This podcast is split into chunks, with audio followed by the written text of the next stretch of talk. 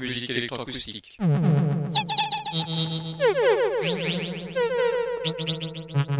Musique concrète. Musique électronique. Musique instrumentale. Musique vocale. Musique du XXe siècle. Musique contemporaine.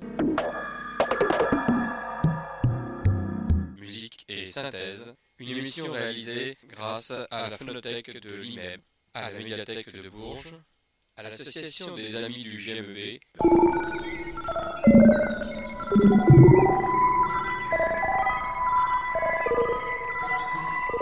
Une émission réalisée et présentée par Philippe Auclair.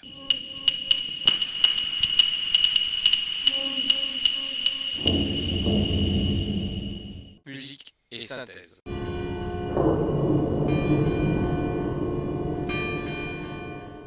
Bonsoir et bienvenue à cette nouvelle émission de musique et synthèse. Aujourd'hui consacrée tout d'abord à un hommage au compositeur Alberto Ginastera, qui nous a quittés il y a 40 ans en 1983, puis une découverte d'un compositeur qui s'appelle Franz Schmidt, à ne pas confondre avec Florent Schmidt, compositeur français. Là, ce compositeur allemand, Franz Schmidt, dont nous écouterons des extraits de sa quatrième symphonie. Et puis, enfin, la présentation du concert de l'harmonie de Bourges qui aura lieu le samedi 18 novembre à Bourges, à l'auditorium du Conservatoire, avec une œuvre d'Oscar Navarro.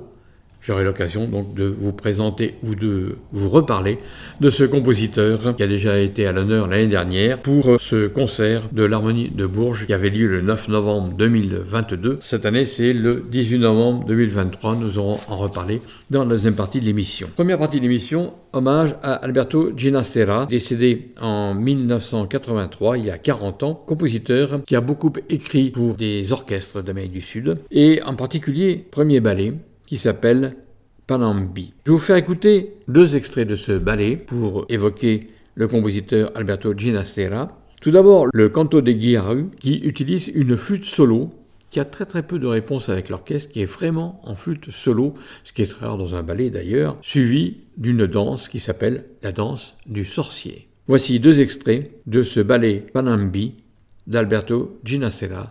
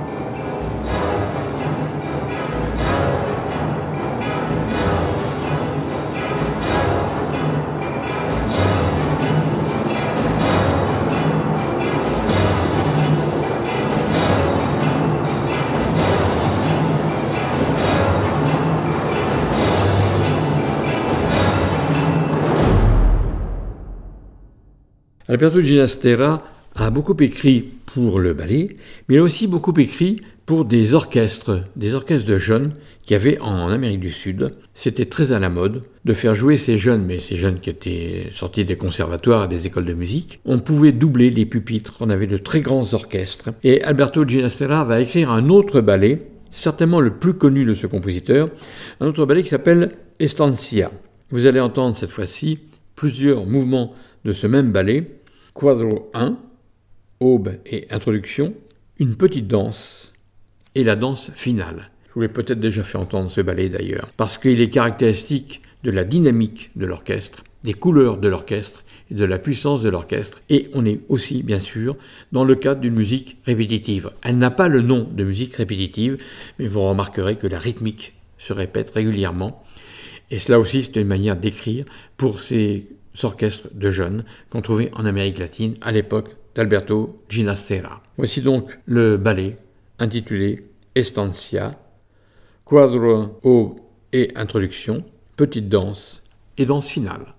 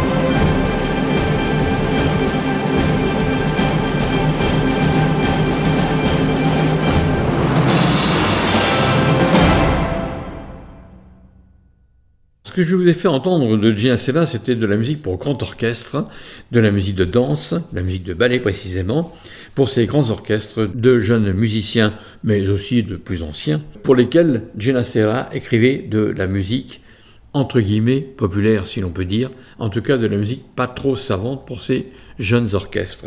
Voici donc une œuvre différente du même compositeur, c'est un concerto pour harpe et orchestre, et ici il va utiliser d'autres couleurs, celles de la harpe, et d'autres couleurs de l'orchestre, d'une manière certainement différente que les deux ballets que vous avez entendus, Ambi et Estancia à l'instant. Voici donc ce concerto pour harpe et orchestre d'Alberto Ginastera, dont je vous fais entendre le troisième mouvement, le Capriccioso Vivace, Alberto Ginastera.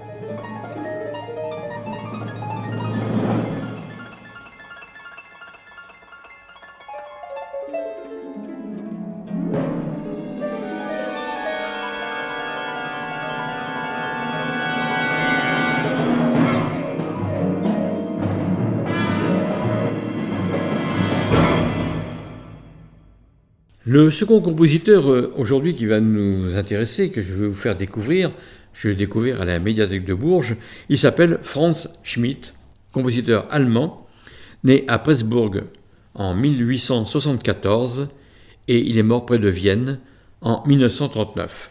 C'est un compositeur post-romantique, pianiste, violoncelliste et pédagogue autrichien, mais compositeur du XXe siècle. J'ai beaucoup hésité avant de vous faire écouter ce compositeur, car en lisant sa biographie, j'ai vu avec euh, une certaine émotion que ce compositeur avait voulu écrire une dernière œuvre à l'époque où il était malade et désorienté, et ça aurait été une cantate à la gloire de l'Anschluss et d'Hitler intitulée Résurrection allemande, mais la mort empêcha le compositeur d'achever cette cantate. Je vais quand même vous faire découvrir ce musicien car il a eu ses heures de gloire et il a écrit de la musique post-romantique, c'est l'étiquette qu'on lui donne.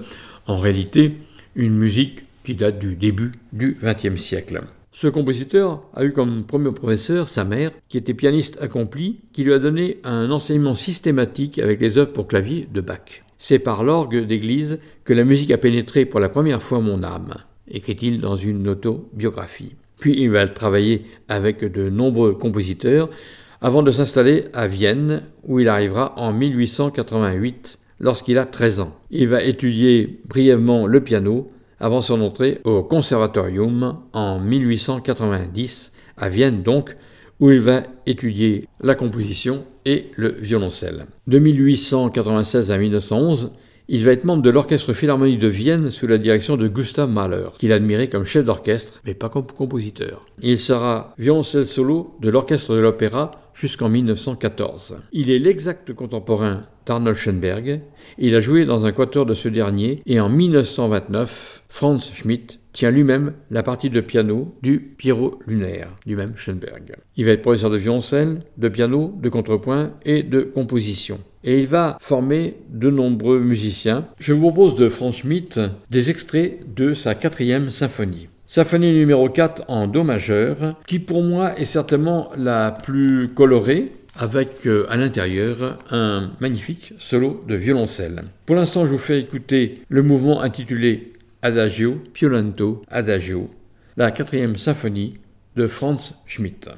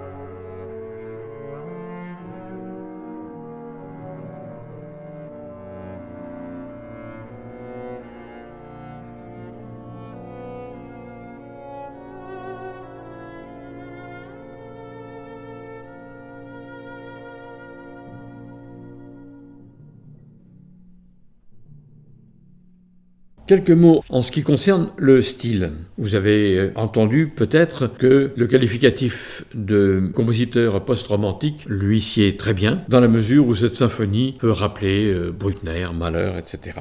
Il est considéré, en tout cas, Franz Schmidt, comme un compositeur important en Autriche, mais il est peu connu hors de son pays. Bien que violoncelliste, il va laisser peu d'œuvres pour son instrument, mais il soigne beaucoup les parties d'orchestre ou de musique de chambre qui lui sont dévolues et en particulier quand il y a un solo de violoncelle. Schmidt est l'un des derniers élèves et les plus fidèles élèves d'Anton Bruckner, dont je vous parlais de musique post-romantique, c'est bien le cas, mais il cultive quand même un style résolument tourné vers le passé, néanmoins grand intérêt pour Schoenberg, Debussy et Hindemith. Il va écrire aussi dans la tradition de Brahms, avec des fugues, des variations, des thèmes de chorale, des toccatas, des chaconnes et des préludes, donc toutes ces formes qui sont d'origine classique. Il est l'auteur de quatre symphonies, dont la seconde et la quatrième, et les plus connues, mais elles sont aussi les plus originales dans la forme. Et je vais revenir à cette quatrième symphonie dont nous venons d'entendre un mouvement, Adagio, Piolento, Adagio. Je vous propose d'écouter le dernier mouvement de cette quatrième symphonie en do majeur de Franz Schmidt, dernier mouvement qui est un molto vivace.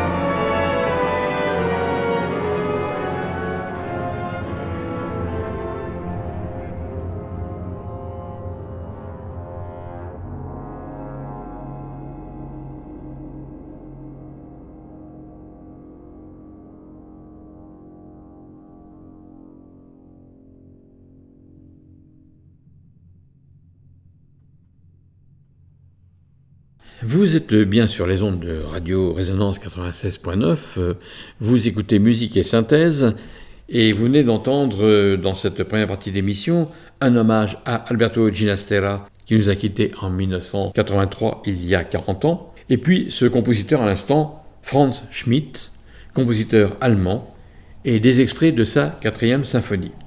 Je vous propose maintenant de nous tourner vers le futur et la présentation d'un concert de l'Harmonie de Bourges, je vous le disais en début d'émission.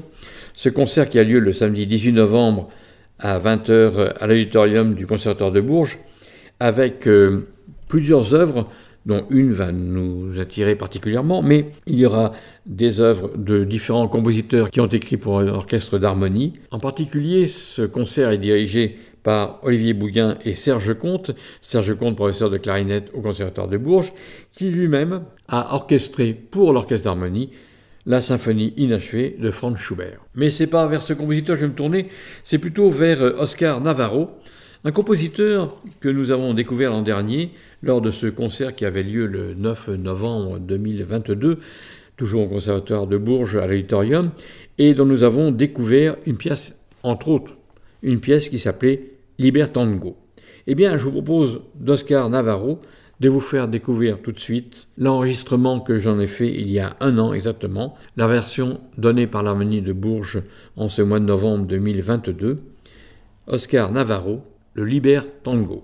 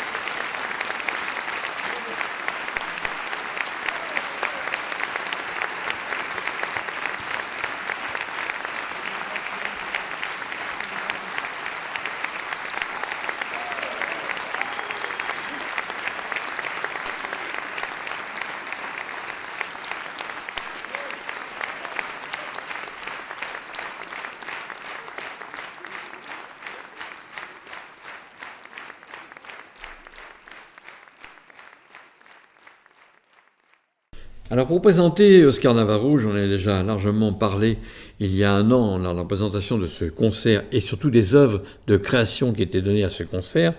C'est un compositeur qui a beaucoup écrit pour orchestre symphonique, mais beaucoup écrit aussi pour orchestre d'harmonie, ou du moins il a transcrit ses œuvres pour orchestre d'harmonie. Nous venons d'entendre le Libertango, ça nous rappelle un petit peu Piazzolla, qui a écrit sous le même titre une pièce intitulée Libertango aussi, pour euh, bandoneon et deux ou trois instruments suivant la version que l'on donne. Et eh bien ici c'était pour orchestre d'harmonie, c'est Libertango que j'avais enregistré l'année dernière, en novembre 2022. Et je vous propose ce même jour l'enregistrement que j'ai fait d'une pièce qui s'appelle The Fly, la mouche. Alors c'est une pièce qui est très originale, qui est très descriptive, qui est très colorée et qui a beaucoup de mouvements dans la mesure où, tout simplement, pendant tout le temps, eh bien, on va chasser cette mouche qui empêche le musicien de jouer, cette mouche qui vient sans arrêt vers vous, qui vous perturbe et dont la fin sera inévitablement un coup de fouet pour l'écraser définitivement. Eh bien, cette mouche d'Oscar Navarro, intitulée The Fly, je vous propose de l'écouter dans la version du concert de l'année dernière, donnée le 9 novembre 2022 par l'Harmonie de Bourges. Oscar Navarro, The Fly.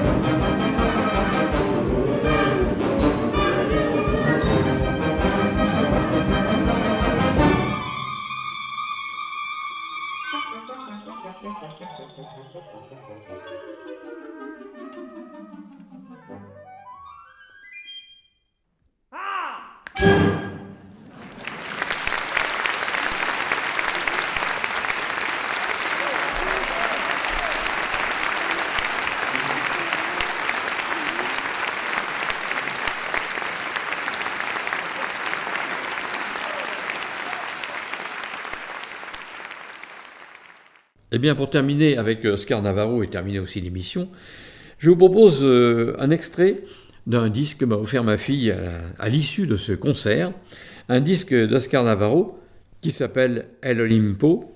J'ai choisi une suite à l'intérieur qui s'appelle El Olimpo de los Dioses, c'est-à-dire l'Olympe des dieux.